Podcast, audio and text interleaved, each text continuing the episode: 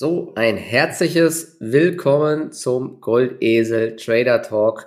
Die erste Ausgabe im Juni. Die Zeit rennt weiter ohne Ende. Börsen äh, weiter extrem volatil. Ja.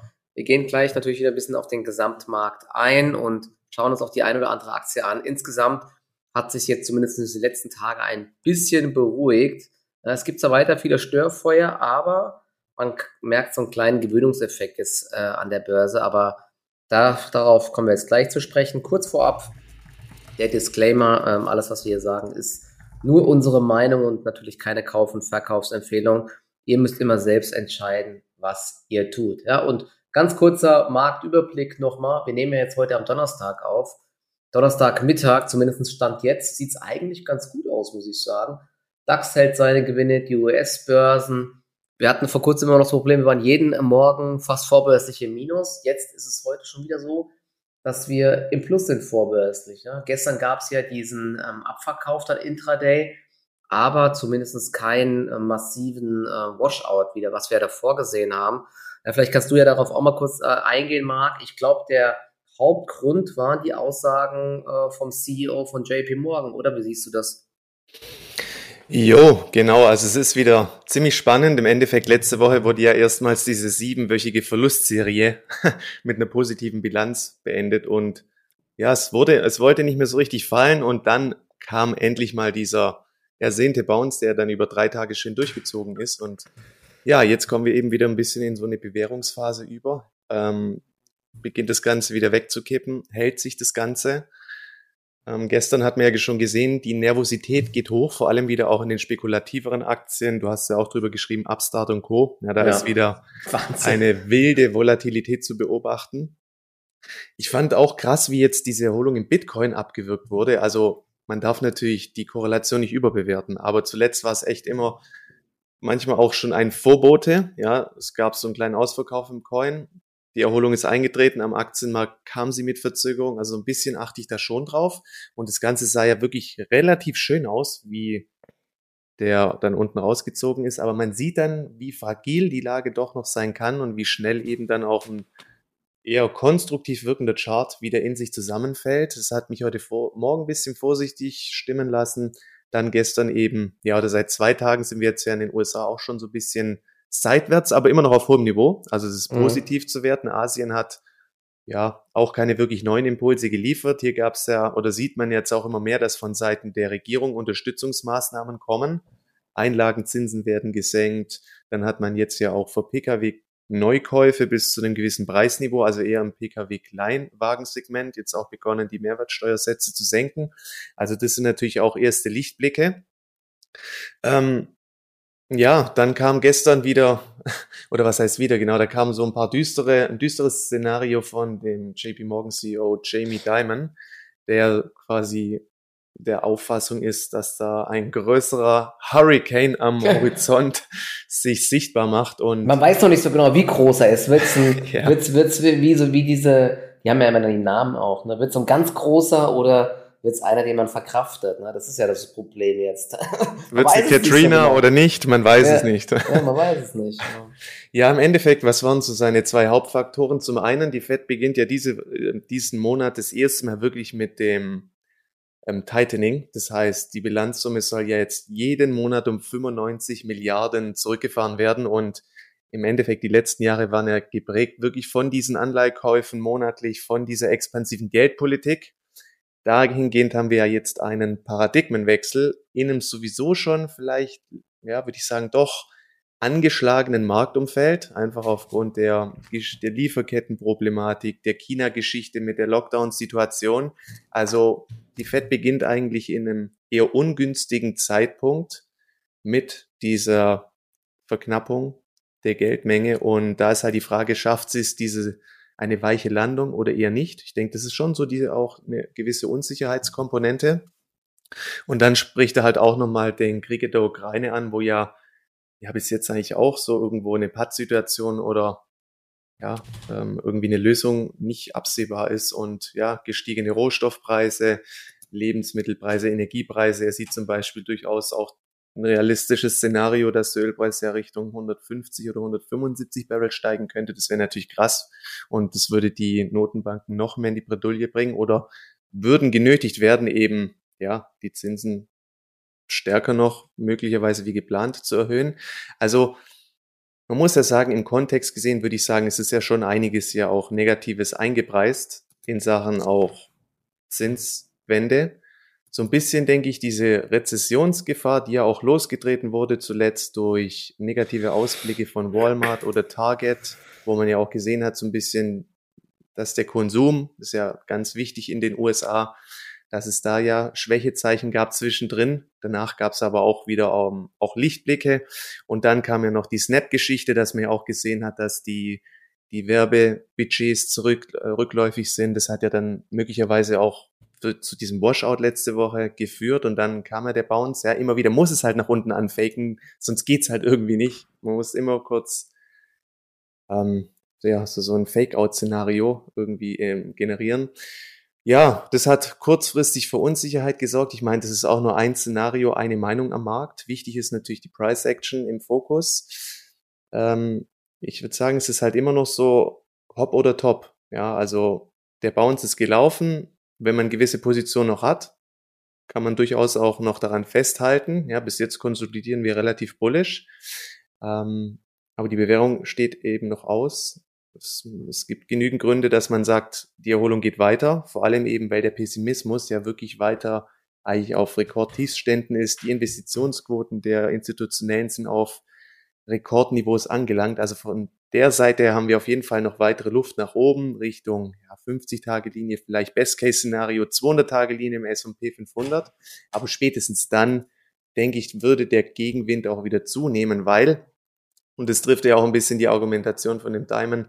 Wir benötigen schon irgendwo substanzielle Verbesserung, dass ja so einfach mehr Hoffnung aufkommt, auch von Seiten der Investoren und dass wir so ein bisschen die schwierige Phase wirklich hinter uns lassen können. Und da sehe ich halt auch noch ein bisschen die Problematik. Also ja, es ist, es ist wieder so eine kleine Entscheidungsphase letztendlich. Wenn man sich einige Einzelaktien anschaut, da kriegt man schon noch den Eindruck, dass halt die Erholung definitiv jetzt schon mal wieder in Stocken geraten ist. Und ja, die Frage ist, wie eher bei einer Puma, sehen wir im Best Case so den Follow-through nach oben oder beginnt es dann halt doch nach unten wegzukippen, sodass der Primärtrend wieder aufgenommen wird.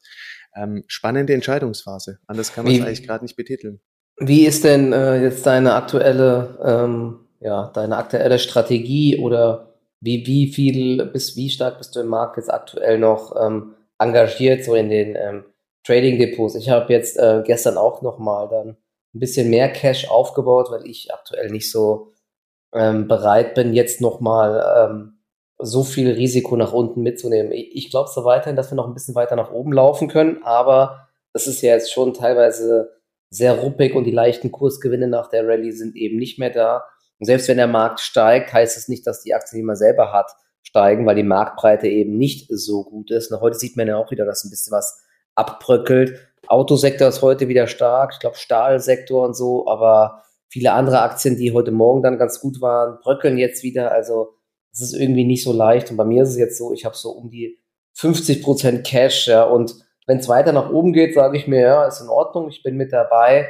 Wenn wir nach unten rauschen sollten, tut es mir zumindest nicht mehr ganz so weh, wie es mir in der ersten Welle wehgetan hat, oder? Wie siehst du das?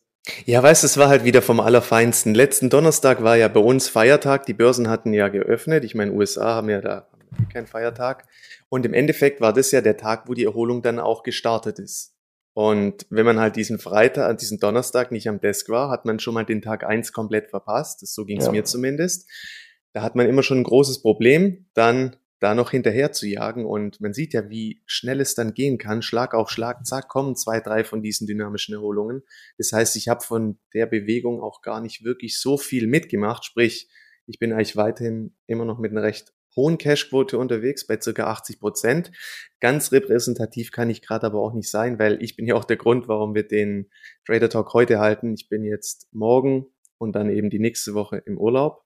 Und dahingehend möchte ich mir auch ein bisschen das Leben leichter machen und werde einfach die hohe Cashquote beibehalten, weil ja, es ist eben, es kann durchaus sein, es geht noch ein bisschen weiter, Aber dass wir jetzt so alles komplett hinter uns lassen und in so einen neuen sorgenfreien Bullenzyklus übergehen, glaube ich auch nicht. So diese Wall of Worry, ja, die berühmt-berüchtigte Wand der Angst kann durchaus sein, dass die jetzt noch ein bisschen ähm, dazu führt, dass die Erholung weitergeht. Aber wenn man das Geschehen gerade sowieso nicht aktiv verfolgen kann, da ist eh besser, man hat weiterhin diese hohe Cash-Quote, weil ja, so ein kurzer Moment der Erholung ist halt, hat man ja gesehen auch in den letzten Wochen, auch wenn es noch ein bisschen länger anhält, so wie Mitte März, geht dann auch recht schnell wieder nach unten. Und wie du auch sagst, die Marktbreite ist nicht wirklich gesund. Teilweise ist es wieder stark geteilt. Die einen Aktien ziehen, teilweise auch grundlos. Die anderen, die gehen sofort wieder in die Korrektur über. Also bleibt ähm, anspruchsvoll und rechtfertigt meiner Meinung nach eigentlich schon auch noch eine überdurchschnittlich hohe Cashquote.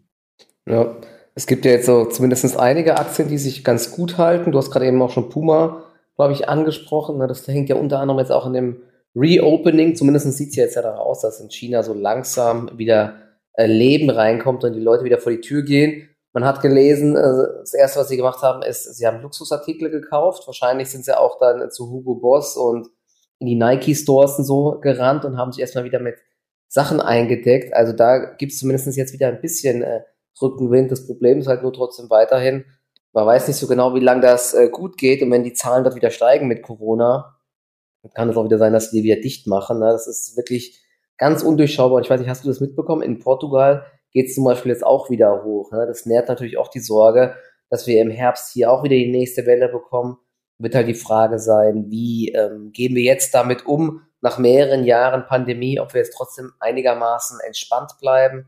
Die meisten sind geimpft. Gibt dann nochmal einen angepassten Impfstoff, dass wir jetzt alles offen lassen oder teilweise nur Maske tragen und so. Also es bleibt auf jeden Fall auch in der äh, Sache spannend. Ich will ein, eine Sache, äh, äh, ich gerne mal wissen, wie du das siehst. Ähm, wenn jetzt die Inflation mittelfristig hoch bleibt, also ich meine, aktuell haben wir ja also so hoch wie aktuell wird sie, glaube ich, nicht bleiben. Es wird sich immer einpendeln. Aber selbst wenn wir bei, bei drei, vier, fünf Prozent bleiben in der nächsten Zeit, irgendwann jetzt, man sieht es ja schon querbeet, dass die Unternehmen die Preise massiv erhöhen. Und das sorgt natürlich dann schon auch für äh, deutliche Umsatzsteigerungen. Und je nachdem, wie sie es schaffen, dann vielleicht auch wieder eine Ausweitung der Margen und so weiter. Also selbst wenn die Wirtschaft nicht mehr allzu gut läuft und das Wirtschaftswachstum zurückgeht, aber es die Firmen einfach schaffen, die Preise anzupassen, dann äh, müssten ja die Umsätze auch weiter steigen. Und das wäre ja noch ein Szenario, wo es zumindestens mit Aktieninvestitionen gar nicht ähm, so schlecht aussehen sollte. Oder auf jeden Fall besser als wenn man jetzt äh, Tagesgeld oder sowas hält, wo man ja quasi massiv entwertet wird einfach. Ne? Weil Unternehmen können ja schon irgendwann dann die höheren Preise weitergeben. Man sieht gerade die ganzen Probleme bei äh, Vestas Wind und Co., aber die machen natürlich jetzt auch alle neue äh, Verträge und erhöhen ihre Preise massiv. Tesla erhöht die ganze Zeit die Preise. Microsoft erhöht uns hier die Preise für Office und so weiter. Ja, das, das merkst du halt querbeet und dementsprechend, ähm, wenn der Markt meiner Meinung nach das irgendwann anfängt ähm, zu sehen, dann kann es auch eben sein, dass die Aktien äh, wieder irgendwann steigen. Ja, also im Grunde genommen, wenn zum Beispiel ja auch diese Lieferkettenproblematik behoben werden sollte im Laufe des Jahres, dann und dieses Angebotsdefizit dann könnte sich das natürlich auch direkt wieder auf die Inflation auswirken, also dass die deutlich rückläufig ist, wenn wir jetzt auch mal annehmen, dass der Ölpreis und auch die Rohstoffpreise allgemein nicht weiter beginnen zu steigen. Das würde die Lage auf jeden Fall deutlich ähm, verbessern. Aber allgemein ist halt auch so ein Punkt, wenn wir jetzt eben aufgrund des neuen Umfeldes mit der Inflation die Zinsen beginnen zu steigen, ist halt die Frage, weißt du, so mit der Rechtfertigung auch von der Ausdehnung der Bewertungsmultiples. Der US-Markt wird ja gerade, also bezogen auf den S&P, circa mit einem 18er KGV bewertet. Und wenn wir jetzt halt sagen, wir stehen, oder ja, ist halt die Frage, wo stehen wir im Zinserhöhungszyklus? Aber wir sind halt nicht mehr in dieser Niedrigzinspolitikphase, womit man eben auch schnell wieder höhere Bewertungsmultiples rechtfertigen kann. Und selbst wenn wir dann im Best Case doch wieder in so eine neue Bullenphase kommen, denke ich, muss man sehr stark beginnen zu differenzieren, dass dann eben doch verstärkt die Cashflow starken Unternehmen von dieser Rallye eben überproportional profitieren werden, dass aber immer noch diese High Growth Aktien aus dem Tech Sektor es eben deutlich schwer haben werden. Also ich glaube, da ähm, muss man in Zukunft differenzieren. Natürlich nach 80 Prozent von den Hochs kann immer wieder auch nochmal ein schneller Verdoppler oder so kommen. Aber ich glaube, wenn aus der aktuellen Situation so ein neuer Bullenmarkt entsteht oder einfach wieder sich das Ganze ähm, normalisiert, dann mit anderen Aktien. Also mhm. nicht mehr die, wo eben die Stars der letzten, der letzten Host gewesen sind, einfach so aufgrund der Bewertungsgeschichte. Und das ist halt das allgemeine, der allgemeine Punkt, wo die Frage ist, wie, wie stark kann man da eben diese Ausdehnung der Multiples rechtfertigen, wenn wir eben beginnen, die Zinsen ordentlich anzuheben. Das ist so ein bisschen die Krux der Sache. Aber dann kommt halt wieder auch das Sentiment ins Spiel und dieser große Pessimismus, also dieser psychologische Aspekt. Es ist schwierig. Die, wir sind gerade immer noch in so einem, ja, in so einem turbulenten Umfeld mit so vielen Einflussgrößen, wo man auch sieht, dass so ein CEO dann von der, von JP Morgan, der sieht die Sache wieder entsprechend so aufgrund der Faktenlage. Ja, andere Leute meinen, da ist schon sehr viel Negatives angereist. Also die Meinungen gehen derzeit schon auch sehr stark auseinander und es ist schwierig, da jetzt irgendwie ein Szenario abzuleiten für die nächsten Wochen und Monate. Ich denke, man mhm. muss es weiter extrem engmaschig beobachten, aber es gibt durchaus für beide Seiten immer noch genug Gründe. Auch wenn möglicherweise ein Großteil der Korrektur gelaufen ist in den Indizes, es bleibt immer noch ein Restrisiko mit fünf bis zehn Prozent nach unten. Und ja, da, da muss man eben aufpassen. Und gerade jetzt über den, über den Sommer wo die Umsätze teilweise eh ein bisschen rückläufiger sind, wo dann ja mit weniger Volumen trotzdem starke Bewegungen in die eine oder andere Richtung laufen können. Ja, wer Sparpläne hat, der kann die, glaube ich, einfach laufen lassen. Ja, das ist zumindest machen halt, ne? Ganz so klar. Man weiß es einfach nicht so genau. Was, ja, ich äh, finde auch, weißt du, wenn du die Puma-Aktie anguckst, die spiegelt das ganze Marktumfeld relativ gut wider. Wie gesagt, es gab das Reversal, dann der Donnerstag, das Reversal wurde bestätigt, dann drei Tage richtig dynamische Erholung. Und jetzt geht's ja auch drum, wie um so einen Neueinstieg. Ja? Also der kurzfristigen Erholung hinterher zu rennen an Tag zwei oder drei ist oft einfach nicht mehr sinnvoll in so einem Umfeld.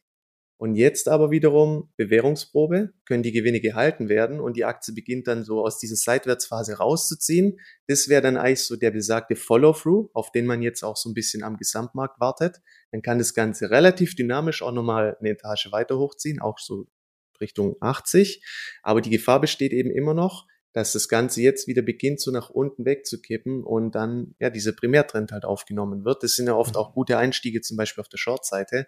Und da will ich halt in der jetzigen Phase nicht wirklich versuchen, was vorwegzunehmen. Und mhm. deswegen mal schauen, wie die Märkte heute drauf sind. Also der deutsche Markt hat sich recht gut wieder berappelt. USA war gestern, also bisschen, ja, oft ist ja so kurzer Moment der Unsicherheit. Und dann werden die Dips eben gekauft. Puh, Apropos. Short, ich bin ja immer ganz selten Short, aber mein Short auf äh, Hapag-Lloyd, der ähm, läuft ganz gut. Da bin ich ja, schon richtig läuft. solide im Plus. Die Aktie bröckelt weiter ab. Das war ja die Idee, wir hatten es, glaube ich, letzte Woche auch mal erwähnt oder schon davor ein paar Mal. Die Idee war, dass es auch hier eine Sonderkonjunktur gab wegen den hohen Frachtraten. Und ähm, ja, in normalen Phasen verdient Hapag-Lloyd nur einen Bruchteil des Geldes, was die jetzt aktuell verdienen. Und da sich jetzt die Lieferketten wieder normalisieren, gleichzeitig es sogar ähm, ja, so ein bisschen Probleme in der Weltwirtschaft gibt und so, da ähm, kann auf jeden Fall Luft aus der Aktie abgelassen werden und das passiert jetzt auch gerade. Wir sind jetzt sogar unter 350 Euro gerutscht. Ich habe immer noch eine kleine Position drin, aber jetzt auch nicht mehr die Welt. Werde die dann wahrscheinlich im Bereich 300 dann zumachen oder so. Aber gut, es ist für mich auch mal so eine Art Test. Mal sehen, wie geduldig ich bin bei der Aktie. Es ist immer nicht so einfach, ähm, bei solchen Shorts, weil es eben auch mal diese schnellen Zwischenerholungen immer mal wieder gibt. Ja. Das hat man ja auch bei vielen anderen Aktien gesehen, aber da bleibe ich mal noch äh, mit dabei. Genau, wir können ja vielleicht noch mal ein paar andere Aktien durchgehen auf der mhm. Long-Seite, was du noch ähm, aktuell interessant findest oder hast du noch äh, was zu Hapag-Lloyd? Nee, also ja, es ist top im Endeffekt, wie es jetzt halt läuft und ja, es zeigt halt, wie gesagt, Shorten schwierig, ist ein immer so ein bisschen mit verzögertem Timing. Im Endeffekt, wie wurde die Bewegung initiiert? Durch die Ex-Dividende. Und dann kam noch ein Downgrade und auf einmal kam der Zug ins Rollen. Davor ja. ist da oben so ein bisschen rumgeeiert. Es gab dann auch keine wirkliche Übertreibung nach oben.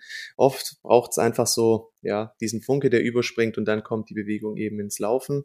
An sich, ja, war ja auch gut begründet. Also Ähm, die Aktie hat eine krasse Rallye gemacht. Vorstand hat dann auch nochmal einen ordentlichen Insiderverkauf vorgenommen, hat Kasse gemacht. Also ja, dass da nach oben die Luft dünner wird, ähm, durchaus. Und genau, es ist eine gewisse Sonderkonjunktur über eine gewisse Zeit, die wurde aber auch hinreichend eingepreist und ja, äh, gut umgesetzt. Ich, ich, ich habe gerade noch mal hier die Zahlen aufgemacht, die historischen Zahlen. Ich weiß nicht genau, ob die, ob die alle komplett stimmen, aber Hapag-Lloyd hat zwar schon immer Milliarden Umsätze gemacht, aber zum Beispiel 2012, 2013, 2014 riesige Verluste gemacht, dann mal einen kleinen Gewinn, danach nochmal Verluste, dann immer so 18 Millionen Gewinn, 47 Millionen Gewinn, dann 2019 380 Millionen Gewinn, 2020 ähm, 950 Millionen Gewinn und jetzt 2021 9 Milliarden. Ja, ich glaube, ich glaube, da sieht man ganz gut, dass das natürlich so nicht weitergehen kann. Einfach die ersten zwei Quartale werden jetzt auch nochmal gut werden, hat das Management gesagt, aber nächstes Jahr wird es einen massiven Einbruch wieder geben. Ja, und dementsprechend die Aktie hat sich verzehnfacht. Ja. Man hat ja gesehen im äh, E-Commerce und so oder auch bei Zoom und so weiter, was halt mit den Aktien dann irgendwann passiert. Ne? Man will es dann irgendwie nicht wahrhaben und so, aber irgendwann kommt der Hammer einfach und dann wird da brutalst Luft rausgelassen. Die kann auch eigentlich locker Richtung 200-Tage-Linie fallen, 265 Euro, ja.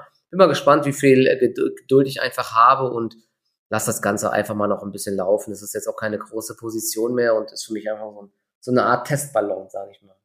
Genau, vielleicht noch ein kurzer Einschub allgemein auch zum Thema Ex-Dividende.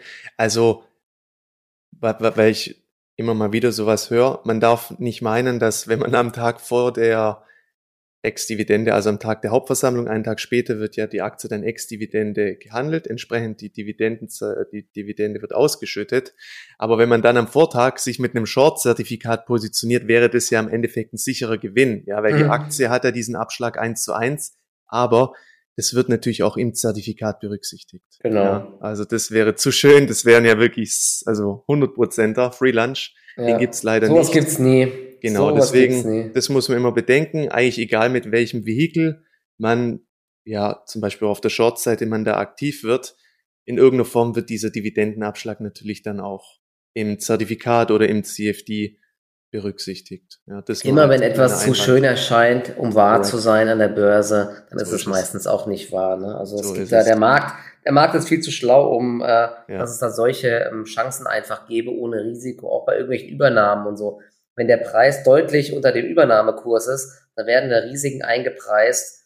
Zum Beispiel, dass die Kartellbehörde dann Nein sagt, dass die Übernahme aus Finanzierungsgründen nicht funktioniert und so weiter und so fort. Und immer wenn dann irgendwelche Sachen versprochen werden, dann muss man sehr, sehr vorsichtig sein. Ich weiß nicht, wer das gestern gesehen hat. Ich habe es durch Zufall gesehen.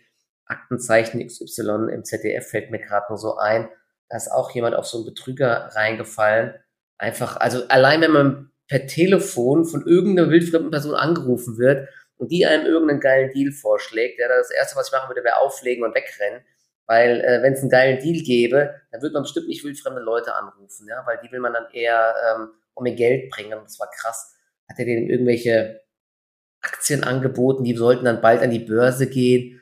Aber er soll, er hat die Aktien für zwei Euro bekommen, aber an der Börse sollten sie dann für 3,50 Euro gehen und dann hat er mehrmals nach gekauft, dann hat sich das alles verzögert und dann gab es angeblich noch ein Übernahmeangebot, aber dafür brauchte man dann 100.000 Aktien, das heißt, er musste die Aktien nochmal nachkaufen, ja, und am Ende war natürlich das ganze Geld weg, ne? Richtig krass, was es da für ein Zeug gibt. Ich hoffe, ja, da, also da müssen alle Alarmglocken angehen, ne, bei solchen Sachen. Das ist auch nochmal so allgemein, ne? Also solche Renditen und solche Versprechen sind natürlich totaler Käse immer. Ne? Und ja, und in solchen Situationen, ist, ja. Bitte? In solchen Situationen gilt es einfach auch, die Drillerpfeife in die Hand zu nehmen und ordentlich ja. durchpusten und dann ja. auflegen. Ja, genau. Aber wichtig also, ist die Reihenfolge. Genau, und alles, was immer so nicht an der Börse gelistet ist, sondern wo du gar nicht die Preise siehst und so, ist sowieso ganz gefährlich. An der Börse weißt du wenigstens, woran du bist. Wenn irgendwelche Kurse krass fallen, dann siehst du das. Aber alles so außerbörslich und so. Ich habe auch mal irgendwann vor, als ich angefangen habe mit der Börse, hatte ich mal irgend so ein Solaranleihe gekauft oder so. Die wurden dir das zwar ins Depot gebucht, da gab es auch immer mal dann ähm, Zahlungen, also Zinszahlungen, aber du kannst halt nicht nachverfolgen, welchen Wert dieses Ding jetzt wirklich hat, ne? weil das wurde einfach zum Nennwert eingebucht und irgendwann kamen dann die Zinszahlungen nicht mehr. Hast ein bisschen im Internet recherchiert, dann haben die da Zahlungsprobleme gehabt und die auch irgendeinen Mist erzählt, ne? aber ich habe dann natürlich, damals war ich schon so schlau, habe ich dann kein Geld mehr nachgeschossen, die wollten dann auch irgendwie neues Geld haben und so. Am Ende sind die dann auch pleite gegangen und das kriegst du halt einfach gar nicht mit so richtig, weil wenn du keinen Börsenkurs hast, siehst du das ja einfach gar nicht. Ne? Das ist schon, deswegen mache ich auch grundsätzlich solche Sachen gar nicht mehr. Irgendwelche Beteiligungen, wo du nicht weißt, was sie wirklich wert sind, das, das würde ich nur als Profi-Investor machen der sich dann an irgendwelchen Startups beteiligt, äh, aber dann richtig recherchiert. Aber alles, was einem so als Privatanleger angeboten wird, ist für mich immer sehr gefährlich. Ne? Ja, man muss sich immer bewusst machen, Ertrag und Risiko stehen immer in einem gewissen Verhältnis. Und wenn es nicht so ist, dann ist es halt Arbeit. Ja, im ja. Endeffekt im Trading-Bereich versucht man sich ja die Edge täglich zu erarbeiten über Beobachtungen, über News etc. Aber wenn es einfach zu gut klingt, dann sollten immer die Warnglocken aufgehen. Ja. So ist es einfach. So ist es, genau. Was gibt, nichts geschenkt. Ne? Und vor allen Dingen wollen euch nicht wildfremde Leute irgendwas schenken. Genau. genau. Wir können jetzt mal noch auf ein paar ja. Aktien eingehen. Es gibt ja schon so ein, paar spannende Entwicklungen, jetzt vor allen Dingen auch in den USA. Das kann ich gleich nochmal ähm, durchgehen. Gab es gestern ein paar ganz gute Zahlen von UiPath, von Pure Storage unter anderem noch. Gibt noch eine Aufstufung, aber wir können ja erstmal auf den deutschen Markt schauen. Hast du da noch irgendwas Interessantes? Ich finde halt, was so ein bisschen mich ähm, also was ich durchaus positiv beobachte, ist, dass so ein leichtes Leadership sich auch wieder beginnt zu etablieren. Wenn man mal schaut, zum Beispiel auch Aktien wie so eine Gesco, da muss ich sagen, die hatten wir auch in der Renditeformel recht gut erwischt. Das sind so Werte, ja, ideales Verhalten, die haben sich der Korrekturbewegung im Endeffekt verweigert und dann mit diesen ersten Impulsen beginnt so eine Aktie eben direkt durchzuziehen. Es kommen Anschlussgewinne, die Aktie vollzieht jetzt schon den fünften Gewinntag in Folge. Und wenn sich halt beginnt in der Breite so ein neues Leadership zu manifestieren, ja, dann spricht es schon auch für ein sich aufhellendes Gesamtmarktumfeld. Davon möchte man dann halt in der Breite mehr sehen. Also eine richtig brutale Bullenaktie zieht heute auch weiter durch. Dann schauen wir uns meine Formicon auch an. Hat sich auch richtig stark gehalten nach den letzten News. Ähm, idealtypischer Konsolidierungsverlauf. Heute geht sie direkt auf neue Hochs. Wenn man solche Konstellationen in der Breite mehr beobachten sollte, gerade dass dann auch wirklich die Gewinne auf Schlusskursbasis verteidigt werden können, das sind schon ähm, ist schon ein starkes Statement. Und da merkt oder könnte man vielleicht auch sagen, okay, wie gesagt, ein Großteil der Korrektur ist durch. Es gibt wieder immer mehr Aktien, die auch das Potenzial haben, so ein Eigenleben an den Tag zu legen. Das ist durchaus ähm, ein positiver Faktor im Zuge jetzt der jetzigen Erholung, wie wir es eigentlich in der letzten Erholung noch nicht wirklich gesehen haben. Und ja, man sieht ja auch teilweise so eine Longsys, da gab es diese Woche ja auch schon gute News. So eine Aktie hat jetzt auch schon über mehrere Wochen an einem ordentlichen Boden gearbeitet, eine Infineon ähnlich. Und mhm. da könnte man schon immer wieder dann auch ja zu der Erkenntnis oder zu dem Fazit kommen, dass wir halt hier wirklich die Tiefs gesehen haben und dass jetzt so wir doch wieder beginnen, ähm, das Tal der Tränen zu verlassen. Andere Werte, die dann aber doch recht schnell wieder in Richtung der letzten Tiefs laufen. Kencom ist zum Beispiel extrem schwach weiterhin. Ähm, bei einer Kion ist es auch eher noch fragiler. Also auch dahingehend ist der Markt geteilt. Aber gerade jetzt auch das neue Leadership, also Ausbrüche aufs neue 52 Wochen hoch, die gilt es jetzt mit Interesse ähm, weiter zu beobachten und dann auch solche Konstellationen wie eine Puma, ja, wenn wir da eben auch ein Follow-through jetzt sehen sollten nach zwei Tagen Verschnaufpause, das wären alles auf jeden Fall konstruktive Ansätze, die dann wirklich auch Hoffnung auf eine Fortsetzung dieser Markterholung machen. Ja. Ähm, Autosektor hält sich auch wieder heute ganz gut. Genau. Ne? Ja. Vielleicht auch wegen der News in China. Die Chipversorgung soll sich ja auch verbessern. Wurde jetzt auch mehrfach gesagt. Ähm, Encarvis genau. heute wieder im Plus, aber äh, ist, der richtige Drive kommt bei den grünen Aktien immer noch nicht so richtig rein. Ne? Es ist Nee, aber es beginnt sich, es braucht ja oft immer so ein bisschen, bis sich neue Setups entwickeln. Also, wenn ich mir mal angucke, Encarvis, heute war so ein bisschen eine kritische Phase, weil diese Ranger nach unten eigentlich verlassen wurde. Aber wie man sieht, wirklich fallen möchte sie nicht mehr. Wenn sie sich jetzt wieder fängt, dann sieht's gar nicht so schlecht aus. Energiekontor, auch nicht so schlecht jetzt nach ein paar ähm, Seitwärtstagen könnte man sie so langsam wieder greifen, wenn sie über 91 geht. Also gerade auch bei den grünen Aktien, ähm, es braucht ja oft immer auch eine gewisse Zeit, bis sich einfach eben ein neues Setup ausbildet, bis Werte ja, konsolidiert haben. Und dann auf einmal geht's halt wieder Schlag auf Schlag. Also das sind auf jeden Fall auch zwei Werte, die ähm, man im Blick behalten sollte. Gerade dann eben, wenn ja auch der Ölpreis weiterlaufen sollte. Kurzfristig, weiß nicht, ob jetzt hier die Luft raus ist, gab ja einen kleinen Schub, wenn man jetzt dieses Ölembargo gegenüber Russland durchgezogen hat, zumindest zu circa zwei Dritteln, alles was auf Wegen vom Schiff kommen soll. Ja, wenn da natürlich jetzt, also wenn noch ein Erdgasembargo käme, das wäre natürlich schon krass. Also ich glaube, ja. so eine Nummer könnte dann auch nochmal richtig den Gesamtmarkt belasten. Aber was aber dann auch im nächsten Moment natürlich die grünen Aktien wieder stärken könnte. Das sind so die zwei Picks, die würde ich mir auf jeden Fall auf die Watchlist packen. Also bei einem Erdgasembargo, dann würde ich, glaube ich, sogar echt mal blind einfach Wasserstoffaktien kaufen, weil ja, Wasserstoff ja ähm, aktuell nicht wieder na, sehr zäh ist, sagen wir es mal so, aber dann könnte es natürlich ähm, dann nochmal einen kurzen Hype geben, auch wenn man diese ganzen äh, Infrastruktur, äh, die ganze Infrastruktur und die Produktion gar nicht so schnell hochfahren kann, aber allein die Fantasie mhm. könnte natürlich bei den ganzen Aktien aus dem Sektor zumindest für einen kurzen Hype sorgen, aber gut. Genau, aber ja, Stichwort Wasserstoff. Heute gab es auch noch eine kleine Auftragsmeldung für SFC Energy. Man muss ja sagen, im Sektor, im Peer Group Vergleich ist es ja immer noch die mit Abstand günstigste, am günstigsten bewertete Aktie. Sicherlich ist hier auch ja, so ein bisschen die mittelfristigen Planungen, die klingen ganz gut, aber die müssen halt auch erstmal umgesetzt werden. Ja. Noch fehlt es ja auch immer ein bisschen an der Profitabilität.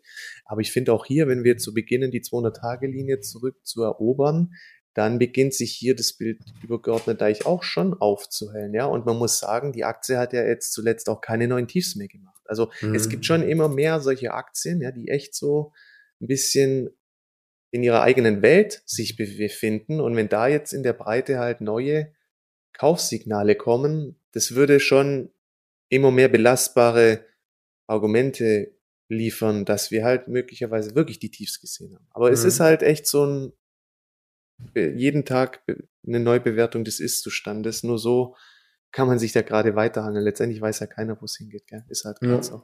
Ja, das ist auf jeden Fall schwierig. Ja, auf jeden Fall US-Börsen scheinen ja. sich auch ein bisschen gefangen zu haben. Heute ist die Nasdaq ja wieder vorbörslich im Plus.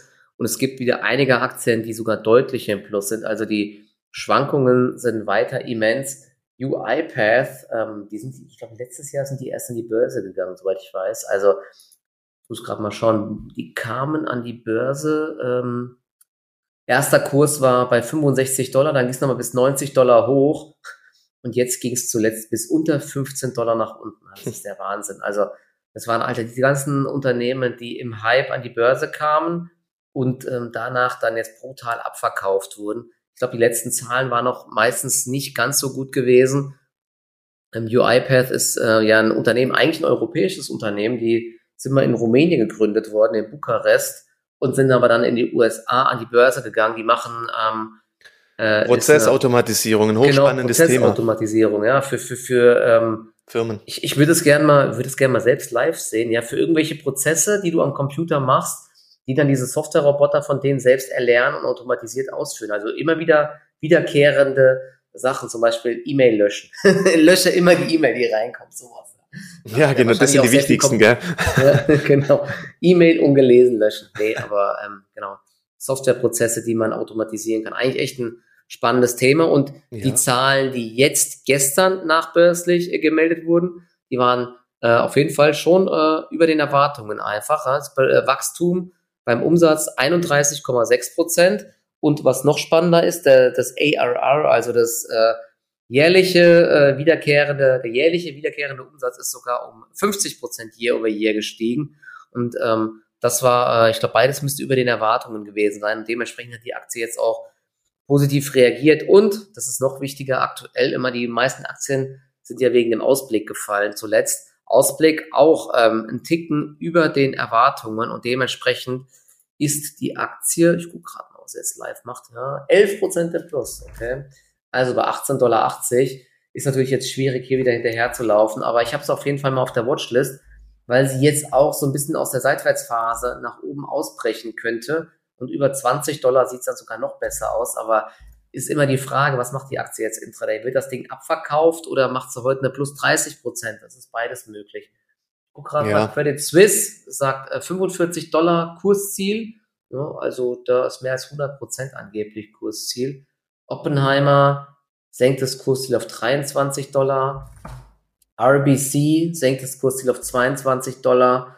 Ja, also die Analysten eher durchwachsen, sage ich mal. Ne? Ich finde halt die, es ist immer schon ein positives Zeichen, wenn diese Aktien eben nicht mehr auf neue Tiefs mit dem Index gehen. Ja, wenn sie so ein bisschen sich abkoppeln und das ist ja auch bei UiPath der Fall, hat sich jetzt so ein bisschen seitwärts entwickelt, Bodenbildungstendenzen und jetzt geht's eben drum, ja, ist die Aktie bereit, so ein bisschen die Tiefs hinter sich zu lassen? Also auf jeden Fall spannende Situation. Spotify hatten wir unter den Gesichtspunkten auch schon angesprochen. Hat auch keine neuen Tiefs mehr gemacht, ist seitwärts gelaufen. Tut sich auch noch ein bisschen weiter schwer auf dem Weg nach oben. Aber das sind auch schon erste Lichtblicke im Tech-Bereich, auch wenn teilweise noch die Bewertung doch ambitioniert ist, wie bei einer UiPath. Also das ist ja eher noch eine Aktie, die zu den sportlicheren Titeln kommt. Mhm. Aber klar, wenn sie fundamental liefern, dann ist natürlich auch da schnell mal wieder eine Erholung drin.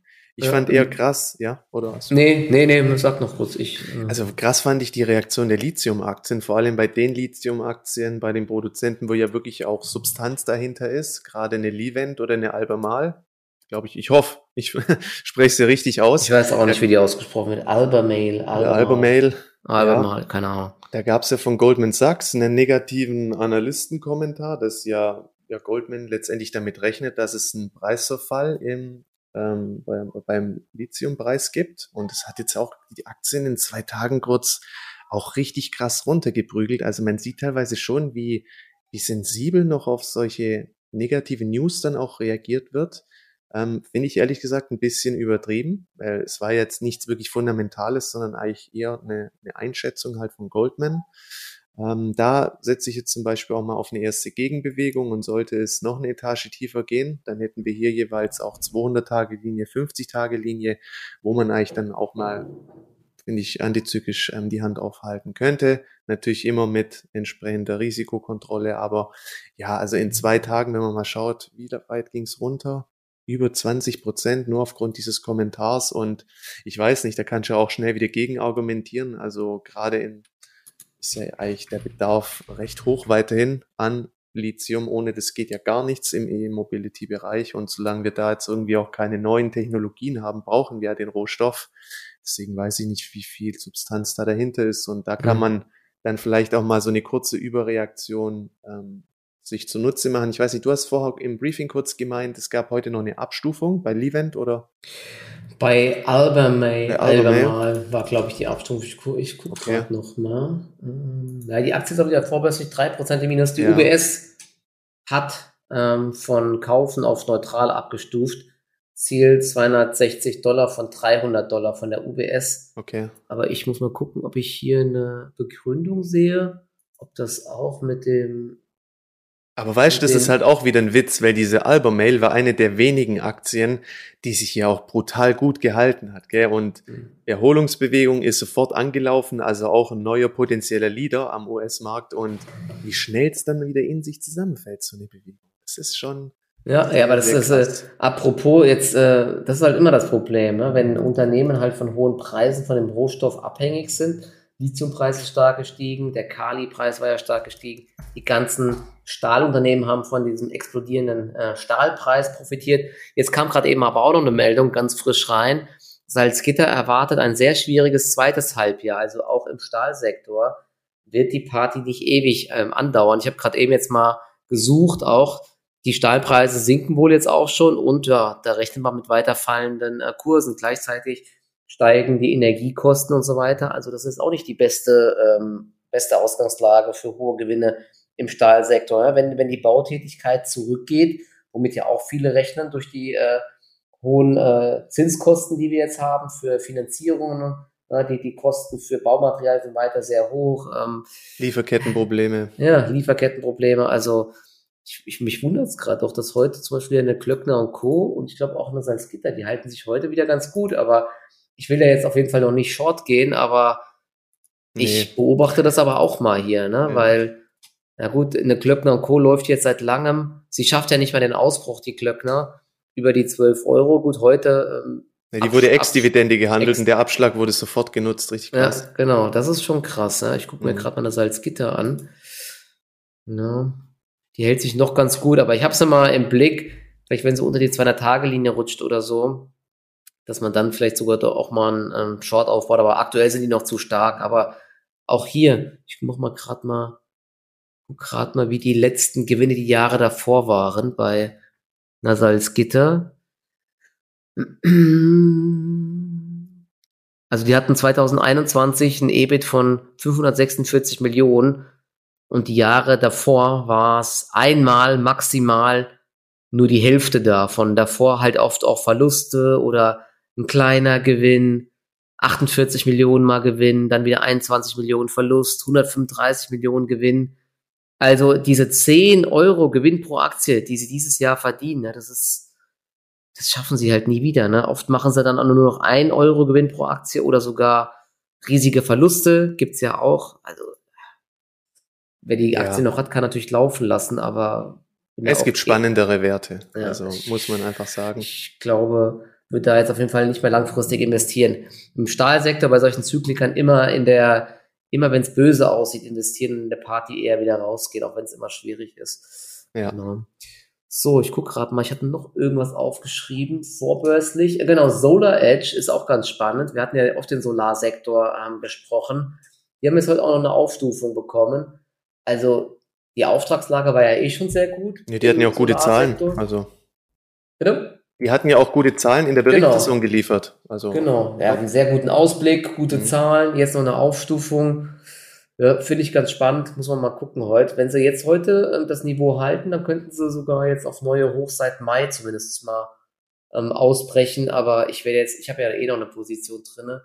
Nachkaufen werde ich jetzt aber erstmal nicht. SMA Solar hatten wir auch oft versprochen, die tut sich aber auch eher ein bisschen schwer jetzt. Was aber noch vorbörslich jetzt deutlich im Plus ist, Pure Storage ähm, ist, glaube ich, ein Anbieter von so Flash-Speichern, die man äh, mittlerweile immer häufiger nutzt anstatt Festplatten. Früher hatte jeder diese normalen Magnetfestplatten.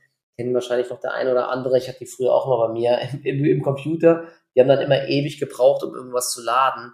Flash-Speicher sind ja viel, viel schneller und die setzt man mittlerweile auch in Rechenzentren ein und so weiter. Und ähm, das Geschäft scheint auf jeden Fall ordentlich zu boomen. Ich muss gerade mal schauen, ich habe doch hier irgendwie die Zahlen eben aufgemacht.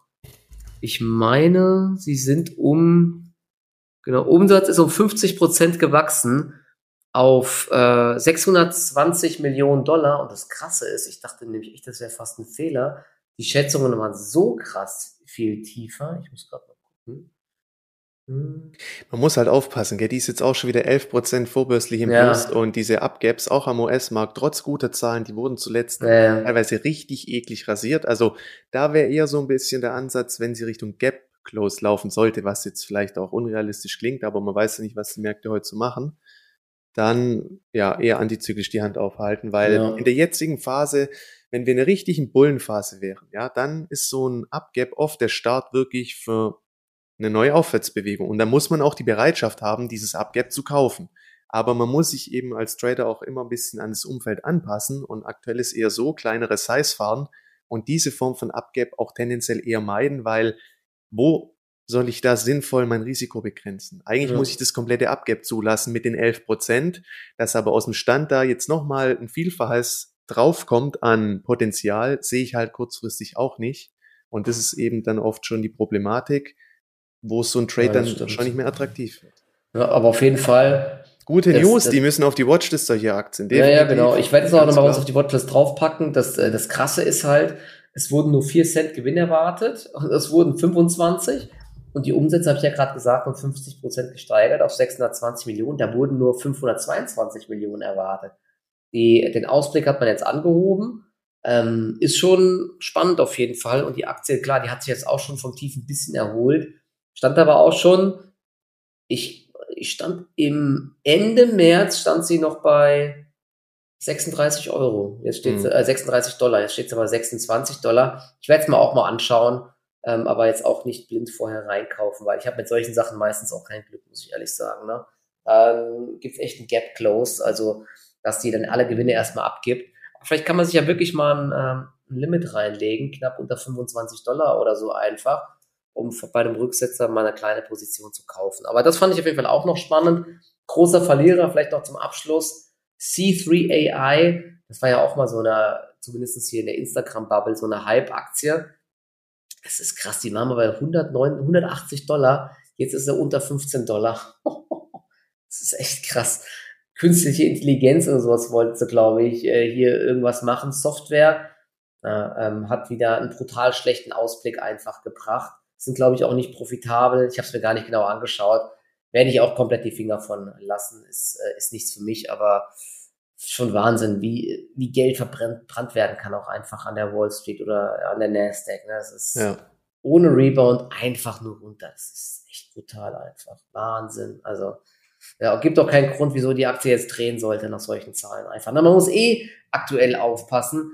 Bei allen, deswegen ist der Markt ja auch so, ähm, so vorsichtig. Bei allen Unternehmen, die Geld verbrennen aktuell, man konnte ja eine Zeit lang vorher immer ordentlich äh, neue Aktien ausgeben, mal Kapitalerhöhungen gemacht, jeder war bereit, Geld zu geben. Das hat sich halt komplett geändert. Deswegen ähm, sind auch die ganzen Startups und so jetzt ähm, müssen den Gürtel enger schnallen. Man liest ja überall, dass die ähm, Gorilla und so weiter, Klarna, die schmeißen überall jetzt Leute raus, weil sie eben die Kosten senken müssen, weil sie noch nicht profitabel sind, weil jetzt die Bewertungen auch zusammengestrichen werden.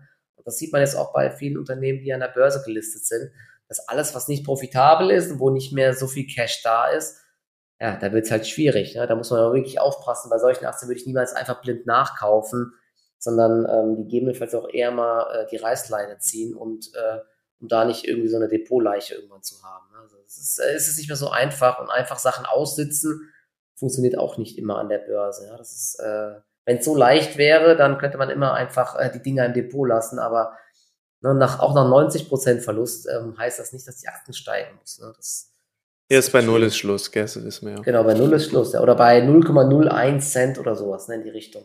Ja. Naja. Dann muss man es noch verkaufen, dass man wenigstens den steuerlichen Verlust geltend machen genau. kann. genau, ich guck mal gerade, hier kam gerade irgendein Spike. Ah, kam noch die ADP-Beschäftigten, kam gerade noch in den USA. 128.000 gegenüber dem Vormonat.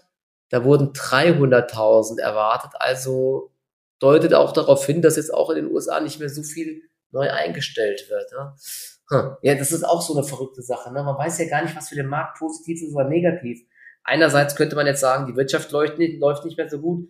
Das ist negativ. Andererseits könnte man sagen, das ist positiv, weil dann ist die Notenbank nicht so unter Druck, wieder die Zinsen zu erhöhen, weil der Druck auf den Arbeitsmarkt ist nicht mehr so hoch, auf die Lieferketten und so weiter. Also man weiß auch gar nicht wirklich so genau, wie der Markt dann reagiert, äh, auch wenn man die Zahlen wüsste. Ne? Das ist echt verrückt mittlerweile. Deswegen, meine Strategie bleibt aktuell einfach ein bisschen äh, Gas äh, runternehmen und ein bisschen mehr Cash halten, weil ich es einfach ganz schwer einschätzen kann. So ja, und wenn man sich auch die Großen anguckt, Apple, Google, Amazon und Co., dann hat man jetzt auch wieder gesehen, übergeordnet, wir haben etablierte Abwärtstrendstrukturen, wir haben den Bounce gehabt und jetzt so ein bisschen lässt aber das Momentum spürbar nach und jetzt kommt eben wieder so eine kleine Entscheidungsphase. Ja, kommt die nächste Abwärtswelle oder gibt es einen Follow-through nach oben, der die Erholung dann eben eine Etage weiter nach oben befördert und ja, wie gesagt, man kann vieles argumentativ in die eine oder andere Richtung abwägen, aber da gilt es einfach so ein bisschen auf die Price Action zu schauen und ja, wenn die positiven Signale kommen, wenn es heute eine starke Wall Street geben sollte, ja, und man sieht eben, viele Aktien beginnen weiter nach oben zu ziehen, dann kann man das auch versuchen, wieder mit der ein oder anderen Position zu spielen. Aber ich finde immer auch unter Trading-Gesichtspunkten, also jetzt so auch schon zu beginnen, das Depot sich vollzuladen in Perspektive, dass wir die Korrektur hinter uns haben, das würde ich nicht machen. Ja. Ist einfach so. Ich, äh, Dafür ich ist zu wenig passiert bis jetzt, muss man ja sagen. Und was so läuft oft ist eben, ja, technische Erholung eben aufgrund hoher Cashbestände, hoher Pessimismus. Aber es ist oft eher dann ein Strohfeuer, das ein bisschen manchmal länger anhält. Ja, also da ist auch wieder eine gute Orientierung. Schaut euch die, diesen Bounce an Mitte März die ersten drei Tage waren stark, dann so ein bisschen Unsicherheit. Unterm Strich ging es noch ein bisschen weiter nach oben. Aber man hat mal gesehen, das war nix und dann ist alles wieder abgebröckelt. Ich denke, wir sind durchaus jetzt schon weiter fortgeschritten in der Korrektur, aber wir haben halt immer noch so ein bisschen ein Restrisiko von einem Drittel oder vielleicht auch nur einem Viertel. Und das sollte man halt einfach realistisch berücksichtigen in sämtlichen Anlageentscheidungen, gerade unter Trading-Gesichtspunkten. Ja. So ein schönes Schlusswort, aber Denke ich auch. trotzdem, äh, die Welt dreht sich immer weiter und Definitiv. dementsprechend so. eh wieder krasse Chancen geben. Einfach. Ja, es war jetzt auch in den letzten Tagen einiges zu holen, ja, wenn man auch entsprechend an den richtigen Tagen am Rechner war und dann auch am Tag eins recht schnell in die Erholung reinkam. Also Wohler ist gegeben und ja, passt schon. Man braucht halt so gerade so den, den richtigen Rhythmus, gell? das ist halt wichtig. Und wenn es dann gelaufen ist, dann auch die Disziplin zu sagen, okay, das Ding lief jetzt ohne mich ärgerlich, aber letztendlich jeden Tag kommen neue Chancen oder nach zwei, drei Tagen hat man oft schon wieder ein neues Setup in der Aktie und dann kann man auch wieder ähm, ja, neu ansetzen. Ist ja so. Zum Beispiel Formicon war heute auch eine schöne Chance, ja, mit einem guten CRV noch. Ähm, und so mhm. ist es dann immer wieder, gibt es eigentlich fast täglich neue Chancen. Und, und äh, so sollte man es einfach sehen. Jo, na gut, dann äh, lassen wir es dabei. War ja wieder eine schöne Runde mit ein paar Insights. Ich hoffe, ihr konntet ein bisschen was mitnehmen und gucken wir mal, was die US-Börsen heute noch so treiben. Vorbörslich sind wir noch freundlich. Noch freundlich. Ähm, ja. ja. Momentaufnahme, nachher kann es wieder anders aussehen. Wir werden sehen. Vielen Dank fürs Zuhören auf jeden Fall und noch einen erfolgreichen Handelstag und Marc, dir einen schönen Urlaub, ne? Und dann hören wir uns dann äh, in einer Woche oder so wieder. Also, macht's so gut. Ciao, ciao. Bis dann. Ciao.